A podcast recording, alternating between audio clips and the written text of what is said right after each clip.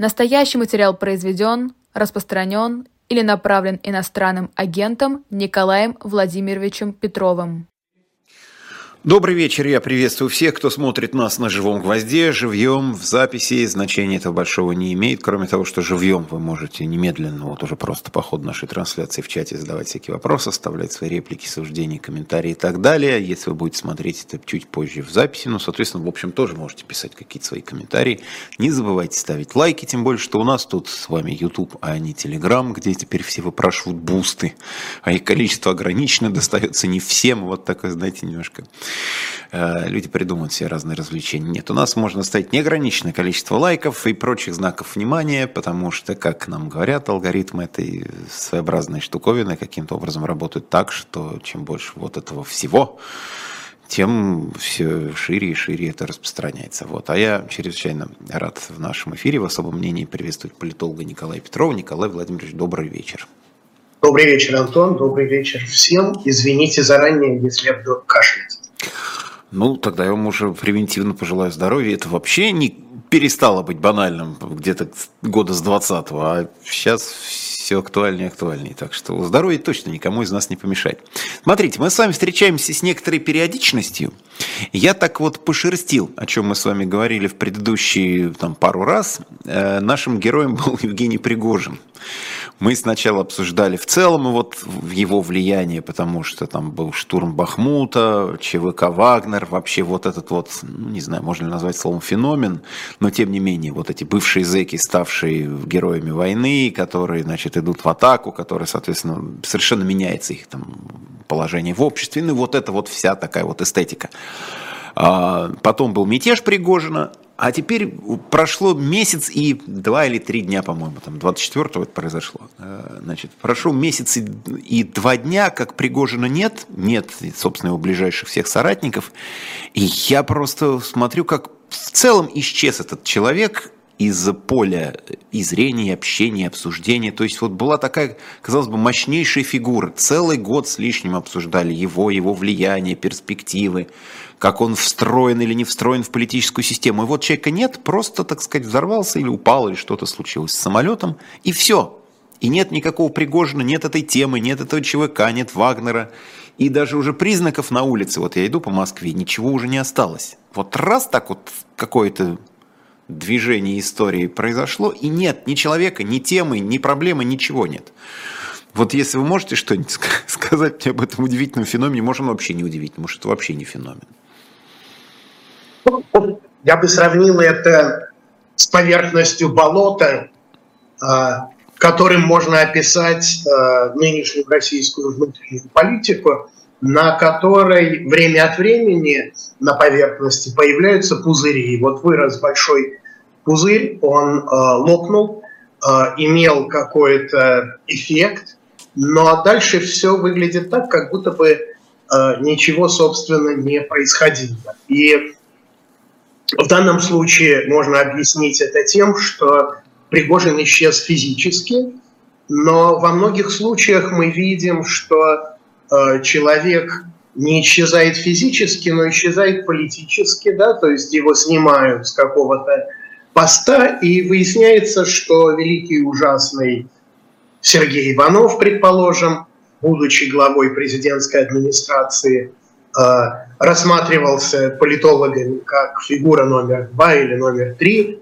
в э, российской политической системе, и вдруг он становится фигурой номер 60, а потом и вообще, э, вовсе исчезает с политической сцены. И мне кажется, это гораздо более серьезная вещь, серьезный феномен, если хотите, чем э, просто личность конкретная Евгения Пригожина. Да? Это признак того, что наша система, политическая российская система, это система во многом номенклатурная, где роль и значимость каждого конкретного человека определяется не его личными качествами, как это бывает в системе с элитой, определяется не каким-то весом а, и какими-то предками, чем-то, что стоит за ним, а определяется его постом. И когда его передвигают как шахматную фигуру с одного поста на другой или убирают с поля, все моментально заканчивается, потому что В этом и заключается, собственно, природа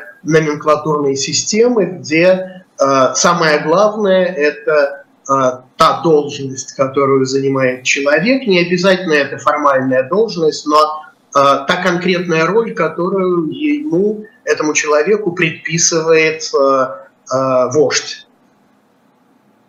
Ну, то есть, получается, по, по сути, действительно место красит человека – а за большинством из этих фигур и, в, и внутри них самих просто нет никакого содержания, кроме некоторых каких-то. Думаю, что да, хотя Пригожина можно считать в определенном смысле исключением из общего правила, да, потому что он возник фактически из небытия, тогда, когда система столкнулась с серьезными проблемами, решить которые она не могла своими обычными методами, и Э, в виде исключения э, человеку Пригожину дали в своих руках сконцентрировать самые разные ресурсы, в том числе и медийный ресурс, который во многом и определял вот эту видимость, эту слышимость Пригожина как э, политика, как фигуры на политической сцене. Во что это вылилось, мы знаем, и, по-видимому, из этого Кремль извлек урок такой, что больше такого рода исключений делать не надо. А в этом, собственно, и э, заключается идея, как всех игроков превратить в абсолютно послушные пешки. Да? Если у вас есть ресурс военный, у вас не может быть ресурса политического, ресурса финансового и наоборот. И в этом смысле тот факт, что Пригожин сочетал и ресурс медийный, и военный, и в последнее время политический, делал его э, в определенной степени такой белой вороной. То есть э, такого рода фигур у нас нет на политической сцене. Но одна-то фигура у нас на политической сцене, как мне кажется, похоже, все-таки есть. Это Рамзан Кадыров. И я, в общем, даже не зря начал с Пригожина, потому что в последние ну, дни, дни, несколько недель, наверное, активно обсуждалось здоровье Рамзана Кадырова, самочувствие Рамзана Кадырова. Там ходили слухи, что он чуть ли не умер уже. А, и причем это довольно неловко дезавуировалось, то съемка из больницы, где все вокруг его дяди, дай бог ему здоровья, все, значит, собрались вокруг кровати – почему тут в таком странном количестве все, значит, люди вот в ЦКБ. Вот, потом было какая-то тоже очень странное видео, такое впечатление, что аудиоряд отдельно от видеоряда с главой МЧС, причем на сайте МЧС ничего об этой встрече не, не сообщалось. То есть было такое впечатление, что маскируют что-то серьезное – что происходит с Рамзаном Кадыром. Вот он вчера выкладывает видео, где возрождает, что называется, интерес к истории месячной давности, когда его 15-летний сын побил Никит Журавеля, который оказался с, после сожжения Корана, что я, кстати, совершенно не поддерживаю. После сожжения Корана в Волгограде он оказался в СИЗО в Чечне, где его сын Кадырова побил. Месяц назад об этом поговорили, три дня, ну вот какой кошмар, и вот все вот это. Теперь второй день обсуждают, собственно, видео, потому что уже оно уже появилось. А, ну, раз все обсуждают, давайте мы с вами тоже внесем свою лепту в это обсуждение. Во-первых, а, насколько вот сейчас а, Рамзан Кадыров во всех этих теперешних обстоятельствах, насколько его можно считать какой-то особой, отдельной, эксклюзивной фигурой, наделенной какими-то невероятными там возможностями, полномочиями или правами, которых нет ни у кого другого. Вот в свете как раз того, что мы говорили про покойного теперь уже Евгения Пригожина. Да, Кадыров, конечно, это отдельная фигура, и в отличие от Пригожина, здесь много э, сходства, но в отличие от Пригожина я бы определил его как лидера другого политического режима. Да, у нас в России есть один политический режим, который возглавляет Владимир Путин, и другой, меньший, э, своего рода вассальный, но до определенной степени политический режим, который возглавляет Рамзан Кадыров. Да, и не случайно э, вы упомянули об этом эпизоде с Адамом э, Кадыровым, который, на мой взгляд, показывает скорее гнилость большой российской политической системы, да, того, что человека, обвиняемого в каком-то преступлении, абсолютно беззаконно Э, передали э, в Чечню, где с ним произошло то, что, в общем, вполне ожидалось. И хотя основное внимание было привлечено к самому этому безобразному факту, когда безоружного человека в чем-то обвиняемого избивают, а, но мне кажется, гораздо более безобразным является то, что человека отправили в Чечню фактически на вот эту бессудную расправу. Да? И это, мне кажется, просто подчеркивает то, что Чечня – это особый мир внутри России, где при формальном некотором сходстве действуют совершенно другие законы, другие порядки, где есть свой лидер, и э, этот лидер, в отличие от других э, глав регионов, а теперь Кадыров это чуть ли не дуаен э, губернаторского корпуса, он находится у власти э, почти дольше всех остальных глав регионов. Но важно не это, а важно то, что он одновременно и глава региона, и глава силовой структуры, достаточно большой, может быть, уступавшей э, Пригожинскому Вагнеру, но тем не менее э, сильной, заметной военной структуры. И это царь-бог э, на территории своего региона, но полбеды было бы, если бы мы говорили о территории Чечни, а мы должны иметь в виду огромную чеченскую диаспору практически во всех регионах России – и вот те действия, о которых мы время от времени слышим, когда в Нижнем Новгороде чеченские полицейские тоже абсолютно противозаконно ну, арестовывают, задерживают и отводят в Чечню э, им неугодного человека, жену э, судьи, который проштрафился в чем-то с точки зрения Э, Кадырова, или когда на улицах Москвы убивают какого-то человека, да, или когда какого-то человека убивают в Вене или в Берлине, да, то есть это все э, очень серьезные вещи, которые являются, ну вот, э, примером патологии э, вождистского персоналистского режима Путина, существующего с вождистским персоналистским э, режимом Кадырова. Э, и тем не менее, вот мы давайте сейчас попробуем с вами предсказать, как-то экстраполировать на будущее, что будут какие-то вообще, не то что последствия, понятно, что правовые последствия будут вряд ли от появления этого видео, потому что если бы, что называется, хотели, как у нас говорят, хотели бы убили бы, хотели бы сделали бы, хотели бы разобрались бы, э, хотели бы какие-то административные последствия были бы. Вот сегодня Песков, кстати, сказал, не хочу отвечать просто на этот вопрос. То есть не то, что там, э, как он говорит, это вопрос правоохранительных органов, это вопрос того, он говорит, просто не хочу отвечать и все. То есть понятно, что административных последствий последствий никаких не будет. А вот то, что касается э, подковерных, закулисных или, скажем так, альтернативных последствий, они могут быть какие-то вот после того, что мы все увидели. Потому что, ну, это же просто действительно демонстрация того, что, во-первых, мы э, делаем то, что считаем нужным, и, во-вторых, мы делаем это в полном осознании того, что нам за это ничего не будет.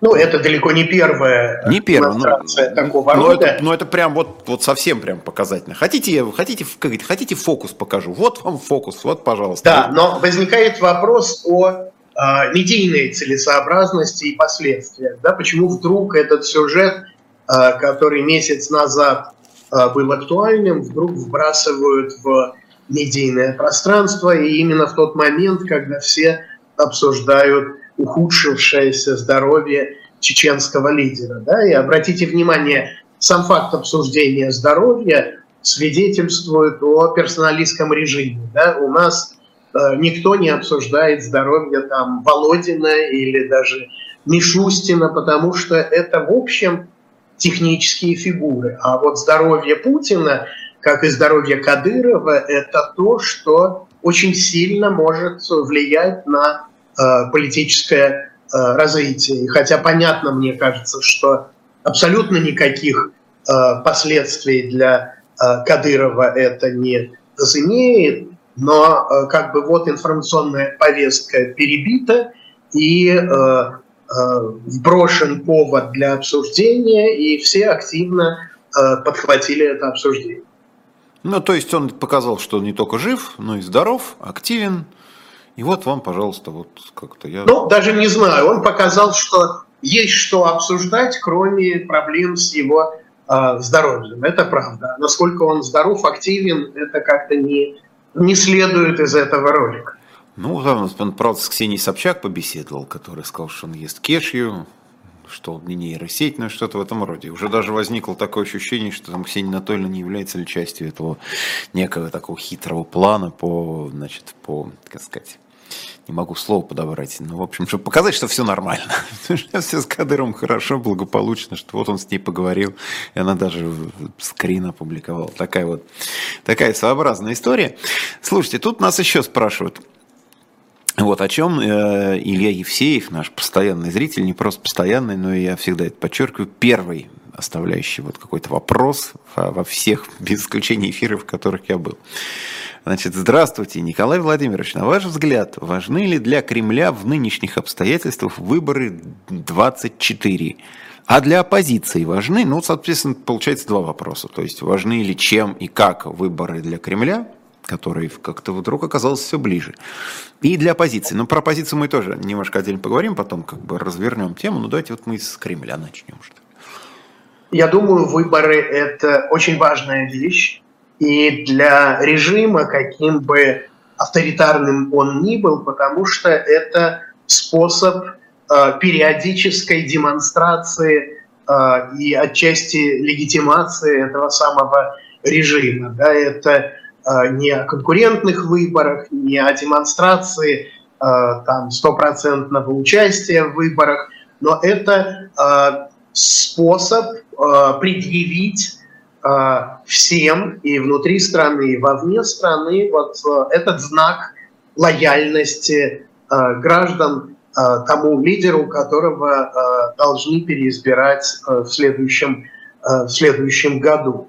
Но э, для оппозиции, мне кажется, здесь мы с коллегами некоторыми расходимся, выборы тоже очень важны, потому что при всей своей э, нынешней э, управляемости. И э, выборы у нас не, не, не выборы, а некий ритуал да, э, демонстрации лояльности, тем не менее это очень важный институт, который сегодня э, ну, спит, или э, демонстрирует себя в том виде, в каком мы это видим, а завтра, э, когда и если ситуация изменится, наивно ожидать, да, как э, это делают некоторые, что выборы неконкурентные, э, их э, исход предопределен, поэтому я на них не пойду, а я пойду на выборы тогда, когда от моего голоса будет зависеть что-то.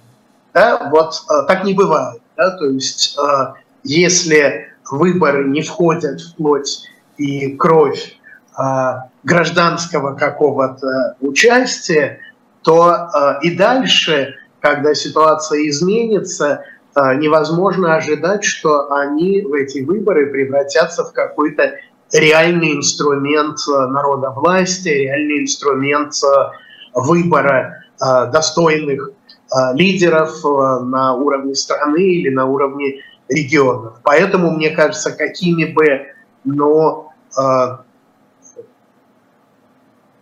утрированными не были э, нынешние выборы, они очень важны гражданам. А что касается власти, то мы знаем, что выборы – это такой момент, э, когда система, несмотря на всю свою Э, жесткость и управляемость, она сталкивается с некими вызовами, и выборы – это вполне возможный такой дестабилизирующий элемент в политической динамике. Не говоря уже о том, что, ну вот возьмите последние региональные выборы, да, как э, они проходили в Хакасии, единственном регионе, где инкумбент, то есть действующий глава, был не выбор Кремля, а человек, который вопреки Кремлю победил в 2018 а, году и сейчас должен был переизбираться. Да? Была выстроена а, кампания, был подобран сильный, как Кремлю казалось, кандидат,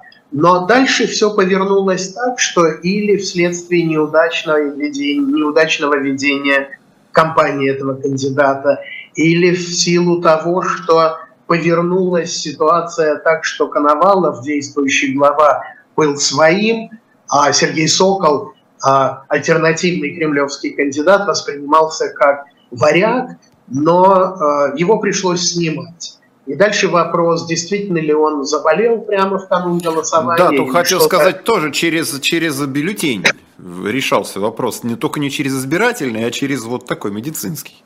Ну, предположим, хотя ну, здесь да. возможны толкования. здесь важно другое. Когда вы э, делаете постановочные выборы, где по определению есть один единственный кандидат, который при всех условиях должен победить. Если что-то вдруг случается с этим кандидатом, а мы все под Богом ходим, вдруг оказывается, что власть стоит перед очень неудобной для себя ситуацией, когда или ей надо брать на себя большие политические издержки, связанные с отменой выборов, или ей надо э, смириться с тем, что власти придет, может быть, очень слабый кандидат, не тот кандидат, на которого изначально делалась ставка. Да, то же самое с выборами президентскими. Да? Мы знаем сегодня, что Путину готовят каких-то кандидатов, которые э, будут обеспечивать выигрышный для него фон, но мало ли что и как может э, повернуться, и тогда один из этих кандидатов может вдруг волею суде показаться избранным президентом Российской Федерации. Ну, была же у белорусов не, не совсем, конечно, такая же история, но вот когда была у них почти революция три года назад, когда тех посадили, тех поснимали, оказалась Светлана Тихановская, которая оказалась ну, уже ну, ну, ну просто вот такой уже какой-то совсем запасной запасной вариант, и вдруг выяснилось, что люди готовы голосовать за кого угодно, ну, по сути, она оказалась тогда в роли кого угодно. Готова оказать за кого, голосовать за кого угодно, но только не за действующего номинального или как угодно официального президента. И, по сути, мы вот мы видели, чем закончилось. Правда, Лукашенко все равно у власти остался. Но это был такой прям серьезный стресс. И было, мы же помним, что они буквально, вот что называется, там 100 метров не дошли до его резиденции. И вот это была действительно разница между мирным протестом и насильственным протестом, когда люди не прошли вот эти последние 100 метров, чтобы вот войти в резиденцию и физически уже человека устранить. Это было такое, Оказалось, все было к этому готово, и вот этот э, производивший смешное впечатление диктатор, бегавший с автоматом, казалось, э, наладан дышит. Да? Но вот ответ как раз на вопрос э, нашего слушателя о том, почему э, для э, авторитарного режима выборы представляют такое очень серьезное испытание, и в этом смысле это очень важный сюжет, потому что все может повернуться так, как оно, например, повернулось в Беларуси. Но, с другой стороны, оно повернулось, но не довернулось. Потому что э, э, мы же помним, там опять же, какие были протесты, там действительно реально там по 100-150 тысяч, это при том, что все население страны 9 миллионов. То есть если, ну, условно себе представить, как бы масштабировать вот, на, на, на Россию все это дело, значит, в манифестациях должно было бы участвовать там миллионов по 10, вот если сравнивая. И тем не менее, даже при таком масштабе, и там же и забастовки уже были, и, и рабочие коллективы, что характерно, отказывались uh-huh. выходить на работу, они просто там, там хипстеры, интеллигенты, как вот тут смеялись, когда была болотная, вот эти, которые с пластиковыми стаканчиками кофе ходят, чем-то недовольные с айфоном там. А рабочий класс-то он знает, что. А здесь и рабочий класс, и все, и выше люди, и тем не менее все равно ничего не изменилось. У власти остался тот, кто хотел остаться, Угу. Где сейчас белорусская позиция, она там вся в изгнании, и влияние, как я понимаю, у нее не очень велико. В, внутри Беларуси тихо, по крайней мере, внешне. И вроде бы так, ну, как бы встряхнуло, да, как землетрясение, но потом улеглось, какие-то вот осколки развалины небольшие, значит, убрали, все подкрасили, вроде как было. Это правда, но думаю, что не думаю, а понимаю, что без внешнего фактора, без поддержки Кремля ничего этого произойти бы не э, смогло. И власть Лукашенко, она может быть более кровава, может быть менее кровава, но тем не менее рухнула бы. Да? В случае с Россией такого рода э, перенос э, не работает, и помогать э, Кремлю, помогать Путину, если вдруг он оказывается в такой ситуации, будет э, просто некому. Ну да, на Китай в этом смысле. Надеяться, я думаю, никто не будет, даже сам Владимир Владимирович. Так, ну что, у нас с вами как раз середина, середина нашего разговора, и это время традиционно мы уделяем тому, чтобы обратить внимание ваш на наш shop.diletant.media, что у нас там хорошего припасено на сей раз, из книжек, из буклетов, собраний сочинений, там, посмотрите, есть еще, может быть, какие-то остались майки, э, используя замечательное слово мерч. В общем, как я всегда говорю, там, для души, уже для тела даже можно что-то обнаружить в подарок, для себя, для развлечения, для образования, общем, общем, как, ну, как угодно. И за небольшую сумму, и за, в общем, довольно приличную в том числе. Вот. Но я все-таки сейчас вот обращу ваше внимание вот на такую вот. Я думаю, что на экране у вас это тоже есть, но у меня такой вот обложечка в руках. Значит, что это такое? А, это история правления короля Филиппа II, а, короля Испании. И, ага, это вот даже две, в двух, получается, книгах. Так, Уильям Преск. Да, это Уильям Прескотт, собственно, он у нас два, два короля Филиппа II, короля Испании, вот, значит, в двух томах, видимо, значит, ну, посмотрим, что у нас было там хорошего, интересного. Ну, кому интересно посмотреть, что было в испанской, в испанской жизни. Вот, в общем, еще раз обращаю ваше внимание, заходите shop.diletant.media, находите интересное, разнообразное, просто почитать. Книга, может быть, не лучшая, но по-прежнему очень хороший подарок. Так что не только же, в конце концов, в телефонах, гаджетах, устройствах и даже в ютубах. Вот закончите нас смотреть через полчасика и, соответственно, тоже возьмите за какую-нибудь умную хорошую книгу. Вот, но мы с Николаем Петровым продолжаем. И, собственно, о чем я еще хотел поговорить, конечно, об оппозиции, о нашей куда же без нее. Тем более, что тут продолжаются дискуссии. Дискуссии, в тема дискуссий, по сути, не меняется. Значит, как оппозиция объединяться, есть ли для этого какие-то шансы, какие-то возможности. Значит, сейчас эта полемика почему-то, на мой взгляд, очень странным образом выстроилась по линии Алексея Навального и Максима Каца. Вот почему-то последний манифест Навального обращен конкретно к Кацу. Там, правда, еще упомянут по ходу дела Венедиктов, но без Венедиктов тоже уже, значит, от ФБК никакие не обходятся послания. Вот. И, ну и, соответственно, тут же появляется реакция какая-то на это. И вот вы, прочитав это, ну, я так полагаю, что вы, в общем, тоже ознакомились, у вас какие мысли возникли, когда вы увидели эти тезисы?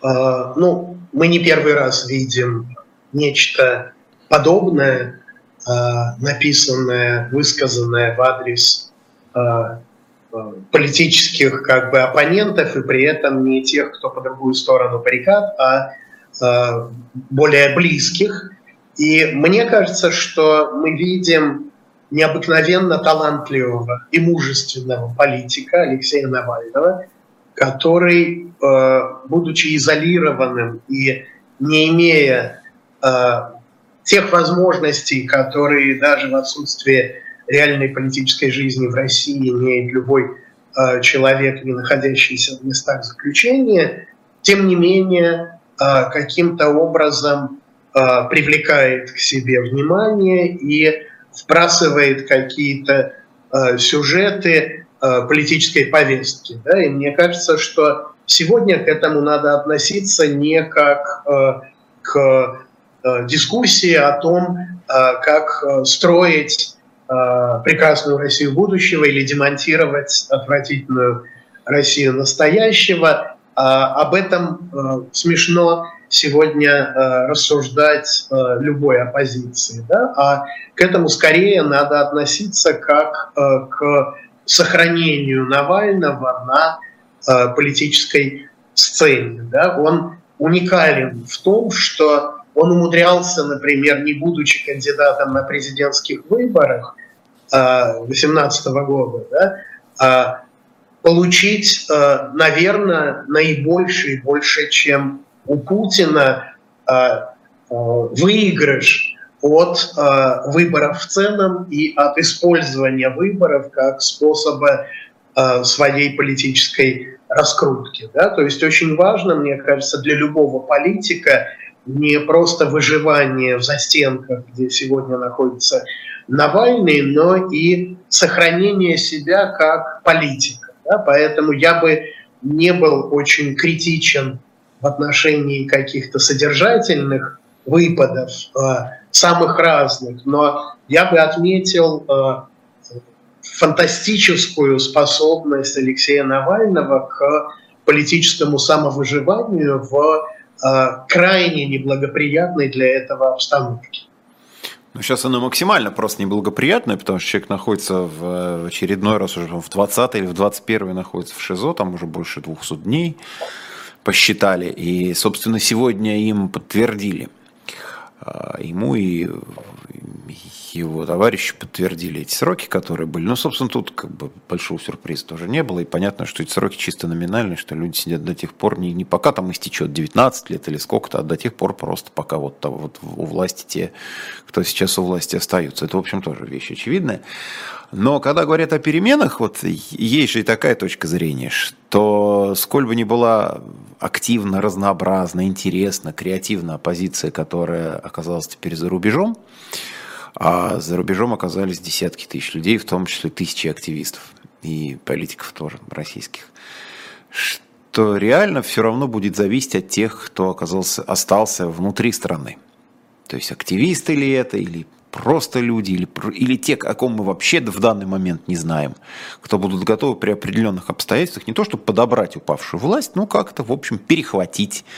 Потому что они просто ближе, и у нас изначально при всем уважении есть определенное недоверие к тем, кто ну, как это было там у Владимира Ильича Ленина, письма издалека пишет, вот примерно так. Только тогда были письма, сейчас, в общем, сейчас другие форматы, но примерно такая вот вещь. Как вы относитесь к этому в целом действительно распространенному скептическому отношению к тем, кто вынужден, опять же, я подчеркиваю, оказавшись за рубежом, вести политическую и общественную деятельность? Ну, вы сами вспомнили Владимира Ильича Ленина, он демонстрирует нам другую модель он демонстрирует а, нам модель активного политика, который а, занимался а, политикой, будучи вовне, и в какой-то момент, когда власть уже оказалась весьма слабой, он вернулся в Россию и включился в активную политическую жизнь уже внутри страны. Я, тем не менее, думаю, что вообще серьезно рассуждать о том, кто из нынешней оппозиции, те, кто находится за рубежом или те, кто находится в э, заключении в России, сыграет большую роль, определяя российское политическое развитие. Мне кажется, ни те, ни другие, как это ни прискорбно, может быть, реальной роли в определении политического развития не окажут, если только не считать этой ролью э, формулирования каких-то Э, идей, и вот Навальный способен нащупывать иногда какие-то нервы, которые э, действуют на э, огромное количество людей. Без него ФБК не может этого делать. И мне кажется, то, что мы видим, это как бы тиражирование старых идей, которые сегодня уже не дают никакого политического навара, результата. Но э, мне кажется, к роли оппозиции и там, э, и тут, и в России, и вне России надо относиться как э, к тем, кто формулирует какие-то идеи, смыслы, а не как к тем, кто в какой-то момент возьмет власть в свои руки. И в этом я вижу как раз определенный минус вот этих бесконечных разборок между разными фигурами и разными течениями в нашей оппозиции, то есть э, должна быть как не должна быть, а понятно, что будущее России э, вряд ли оно такое уж э, радужное будет с уходом Путина, но это в любом случае какая-то коалиционная структура, и это, видимо, коалиционная структура, приходящая или удерживающая власть, которая состоит из нынешней условно верхушки э, политической, а не из тех, кого эта верхушка держит э, сегодня, сегодня в тюрьме. А вот что будет дальше, какие будут идеи вброшены в массы, как люди на это будут реагировать, какое влияние окажет та или иная система взглядов внутри, оппозиции, это, это посмотрим. Но важно, мне кажется, еще одна вещь. Сегодня есть одна главная задача, как мне кажется, это прекращение той ужасной кровопролитной войны, которую Россия ведет в Украине. И в этом смысле я как раз солидарен с теми, кто критикует Навального за его сектантство или политический пуризм, за то, что он не хочет и не способен и не видит, может быть, для себя возможности э, общей борьбы вот именно за э, это за это дело. Но я подчеркну, что это отнюдь не свойство российской э, оппозиции, такой тем более несистемной оппозиции. Да? Это свойство э, российской политики вообще, это свойство политики, где нет э, каких-то четких правил э, игры, и где э, каждая фигура, будь то там, я не знаю, в Единой России или в КПРФ или где угодно, заинтересована не в том, чтобы камешек к камешку выстраивать свою политическую карьеру и в конечном счете занять высокий пост в своей партии, а заинтересована в том, чтобы максимальный навар э, получить э, сегодня. Да? Вот этот короткий горизонт планирования, он заставляет всех политиков, которые, в общем, очень рациональные обычные, прагматичные, циничные люди, заставляет их не вкладываться в какие-то совместные проекты, рассчитанные на далекую перспективу, а пытаться получить что-то сегодня и сейчас. Но вот, кстати, да, проводя еще исторические параллели, может быть, неожиданный вопрос, но тем не менее. Как вам кажется, в свое время э, диссидентское движение, диссиденты, правозащитники, всем известные нам, начиная от Сергея Тамовича Королева, академика Сахарова, Елена Боннер, Хельсинская группа, Синявский, Даниэль и так далее. Восемь человек, вышедшие на Красную площадь, когда началось вторжение в Чехословакию. Насколько это реально повлияло в свое время на развал Советского Союза, даже не на развал Советского Союза, а на демонтаж вот власти КПСС, потому что советская система мы продолжаем в ней, как я понимаю, существовать, так или иначе, уже такая квазисоветская, но все равно очень такие корни ее очевидны. А вот насколько, с вашей точки зрения, в то время это, потому что это тоже была такая, кто-то кто был за рубежом тогда, высланные насильно люди, кто-то там был в психушках и в тюрьмах, кто-то там ушел в кочегарку работать, в такую внутреннюю миграцию, ну, там, занимаясь сам издатом. Ну, в общем, тоже, тоже была какая-то вот такая вот диссидентская культура. Насколько, с вашей точки зрения, эти люди реально повлияли на то, что советская система рухнула? Вот та, та именно система КПСС. Я думаю, оценить количественно это очень сложно. Я уверен, что повлияли и повлияли сильный. В качестве косвенного довода можно привести то, как власть, как Андропов э, вкладывались в борьбу с ними, а это люди были циничные, прагматичные, и делать что-то э, просто так они бы э, не стали. И здесь, мне кажется, важна роль этих людей как э, каких-то таких моральных маяков и ориентиров. Да, они не э, раскололи режим, но они демонстрировали э, инакомыслие, и вот это то, что опасно всегда для любого авторитарного режима. Да? Это как э, маленькая дырочка в плотине в Голландии, да, когда эти плотины защищали э, низинные территории от э,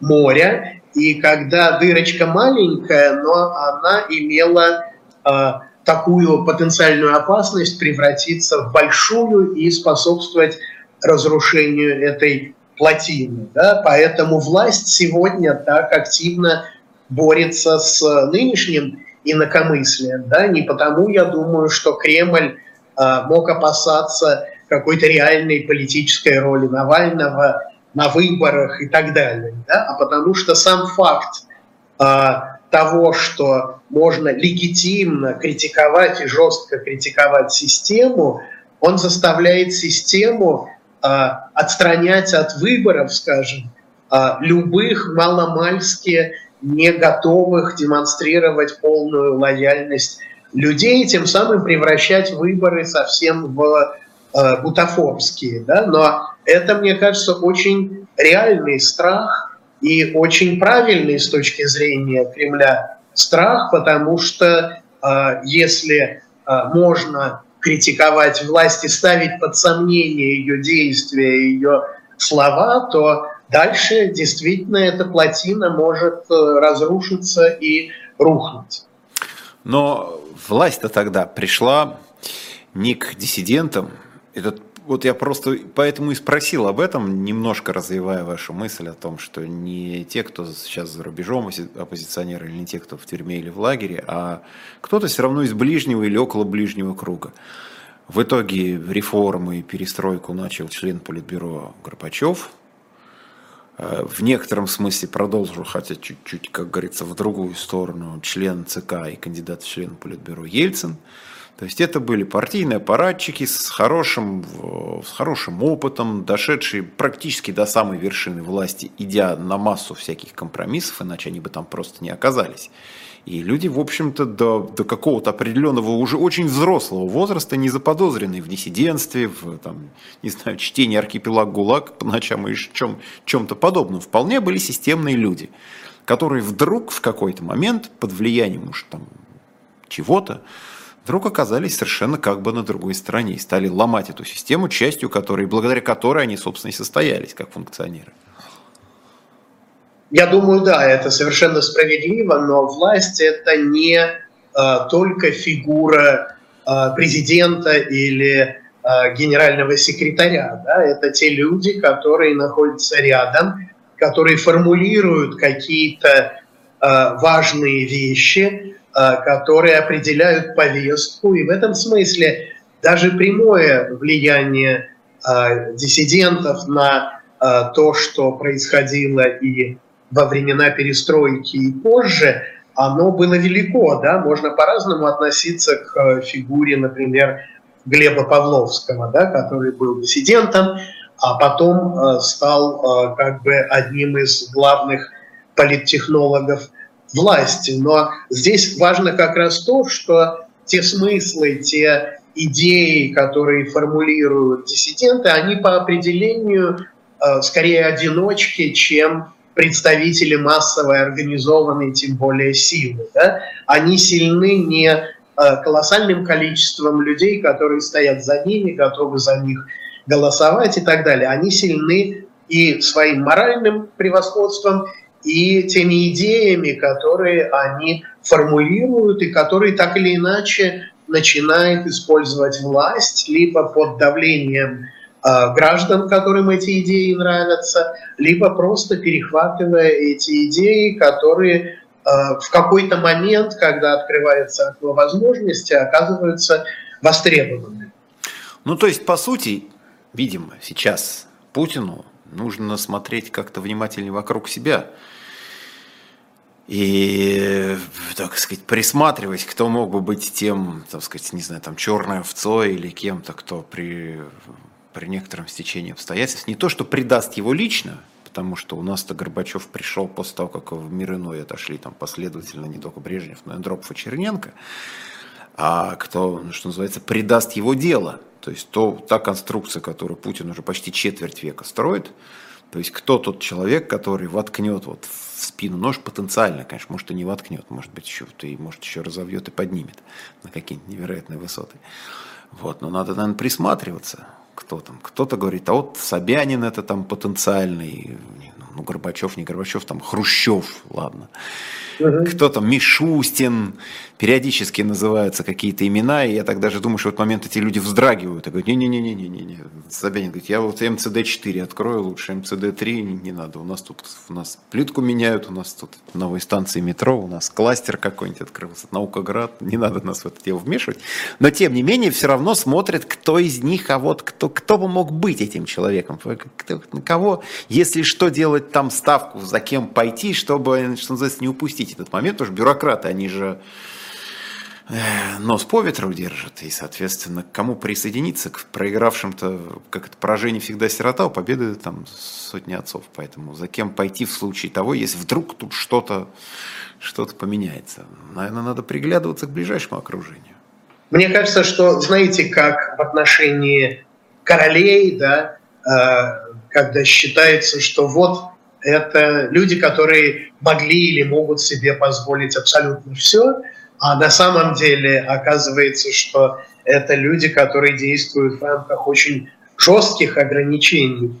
А, так, а, так и здесь, да, есть а, а, такой, такое искушение рассматривать политику а, как а, игру даже с не нулевой суммой, а как игру, где главный игрок может получать выигрыш и при этом ничем за это не платить. А это совсем не так, да, то есть удаляя, например, потенциальных соперников и сильные фигуры вокруг себя, диктатор в конечном счете снижает эффективность э, системы и тем самым может ее привести к гибели существенно раньше, чем э, это произошло бы, если бы кто-то действительно представлял собой ему угрозу. Да? Вспомните, как это происходило в последние месяцы жизни Сталина, который э, вот уж кто Э, дул на воду,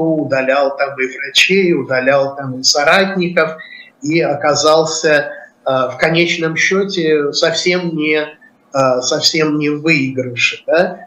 Так, так и тут, да, то есть, да, конечно, у любого авторитарного лидера обязательно есть паранойя, он обязательно оглядывается вокруг и смотрит назад в опасении, что те люди, которые сегодня его э, верные соратники завтра могут его предать. Да? И мы видим эту паранойю у Путина. Она, в частности, заключается в том, что он э, выдвигает на какие-то серьезные важные посты не э, фигуры администраторов, управленцев, которые себя зарекомендовали какими-то успехами, типа Мишустина, как бы к этим успехам не относились, а фигуры своих телохранителей, которые вот рядом с ним и э, в которых он абсолютно уверен. Но в политике не бывает э, абсолютной, не может быть абсолютной уверенности. Да? С одной стороны, в этом есть, конечно, проигрыш, потому что хороший телохранитель – это совсем не то же самое, что хороший министр или хороший глава Росгвардии. Да? А с другой стороны, э, то, что человек был с тобой рядом 20 лет, дышал тебе в затылок, был твоей тенью, отнюдь не гарантирует от того, что он в какой-то момент не э, повернет против, э, против тебя. Да? Поэтому как бы позавидовать жизни вот такого параноидального авторитарного лидера, который выстроил систему, где есть политическая пустыня, где все фигуры которые так или иначе находятся на доске, это фигуры им созданные или им надутые, и по его воле они могут превращаться в более серьезные и совсем смахиваться с доски, да, а с другой стороны это человек, который справедливо боится того, что в какой-то момент это все может измениться совсем не в его пользу, особенно когда он Э, стареет, и когда те качества, которые способствовали вере в него и э, в поддержке его безоговорочной, он начинает терять и начинает проигрывать себе самому. Да? Вот это, мне кажется, очень важный момент для Путина, который заставляет Кремль все время повышать его результат на президентских выборах. Да, конечно, Путин не проигрывает Зюгану, но Путин сегодня а, даже для тех, кто его там любит, он хуже, чем Путин там 6 лет назад, да, потому что он более старый, менее смелый, менее э, решительный и так далее. Да, и вот э, это соревнование любой стареющий авторитарный лидер всегда проиграет. То есть он соревнуется, по сути, с самим собой? В том числе, да, во многом. То есть, э, когда говорят, что вот если бы Владимир Владимирович ушел в 2008 году, от, отрубив первые два срока, вот такая есть не знаю, байка, апокриф, да, что вот был некий такой Путин, сейчас Путин версия уже не 2.0, наверное, уже 3.0, вот а был такой вот изначальный Путин, который э, в нулевые годы действительно росла экономика, действительно какие-то еще оставались свободы, но при этом получилось некое э, благосостояние, народ жил неплохо, особенно по сравнению с лихими 90-ми, вот это вот все, вот это вот, что рассказывается. Что если бы он ушел тогда, ну, вот работав свои два срока, Дмитрий Анатольевич Астаев вот, пожалуйста, сейчас бы его вспоминали, добрым словом показывали, вот видите, там наш почти Дэн Сяопин, прислушивались бы к его каким-нибудь мыслям, а он был бы где-нибудь так в стороне, но при этом, выступая национальным не лидером, а ментором, давал бы советы, высока немножко снисходительно рассказывал, мы говорили, вот какой человек был, как управлял, как хорошо жилось, елки-палки, куда же все делось? Вот эта беда той авторитарной системы, которую выстроил Путин. В ней абсолютно нет места Дэн Сяопину. Да? Дэн Сяопин – это представитель элиты, а, роль которого была не в том, что он занимал какой-то официальный пост, а в том непререкаемом авторитете, который он а, имел, как, собственно, и отчасти Сталин в последние годы, когда он не занимал официальных каких-то постов у Путина, у Путина этого нет, и э, ему понятно другое. У него есть э, очень хороший инстинкт власти, и я думаю, он совершенно очевидно понимает, что для следующего после него лидера, если Путин при этом предшественник жив, возможность утвердиться как вождю, как лидеру, это значит э, унизить, э, наказать э, своего предшественника. Да? Иначе э, это будет Медведев, который э, и воспринимался всеми как э, некоторая такая промежуточная фигура, а не как настоящий царь. Да? То есть если вы выстраиваете вот эту систему самодержавия, то, э, к сожалению или к счастью для вас, вы не можете отойти в сторону и не подвергнуться очень жесткому риску, особенно понятному сегодня, а, оказаться и в Гаге, и в тюрьме, и где угодно, а, и а, в первую очередь быть преданным теми, кто еще вчера вас боготворил. Ну, мы видим это просто на примере Казахстана, где Назарбаев сидел он чуть не на 15 лет раньше Путина у власти, ну, вот в своем регионе, тогда еще там как первый секретарь коммунистический, потом как первый президент Казахстана, первый, собственно, и до недавнего времени единственный. В честь него даже переименовали столицу, а потом на наших глазах буквально за пару лет это абсолютно все свернулось. Единственное, что осталось, что он физически ну, что называется, жив где-то там находится, здоров относительно и пока неприкосновенен. Но все остальное, вот его наследие абсолютно свернули, и все его приближенные, и члены семьи, и соратники, все, в общем, аккуратно задвинуты, еще хорошо против кого, если дело не возбудили какое-нибудь уголовное. Притом... Да, правильно. И это, мне кажется, вот вторая вещь, которая э, не дает э, лидеру отойти Э, в сторону после, казалось бы, очень успешных для него э, первого или второго срока. То же самое ведь говорили и о Ельцине, да, если бы он ушел после первого срока. А именно, я бы это определил как э, головокружение от успехов или проще крыша поехала. Да? Вот вы сказали обо всех этих экономических достижениях первого путинского Э, срока и о проведении, кстати, осмысленных экономических реформ тогда, да, во многом Путину э, подфартило э, с нефтяными ценами, которые резко пошли вверх, но в какой-то момент он, мне кажется, совершенно искренне решил, что это результат его искусного управления, его целенаправленных усилий и так далее. Да?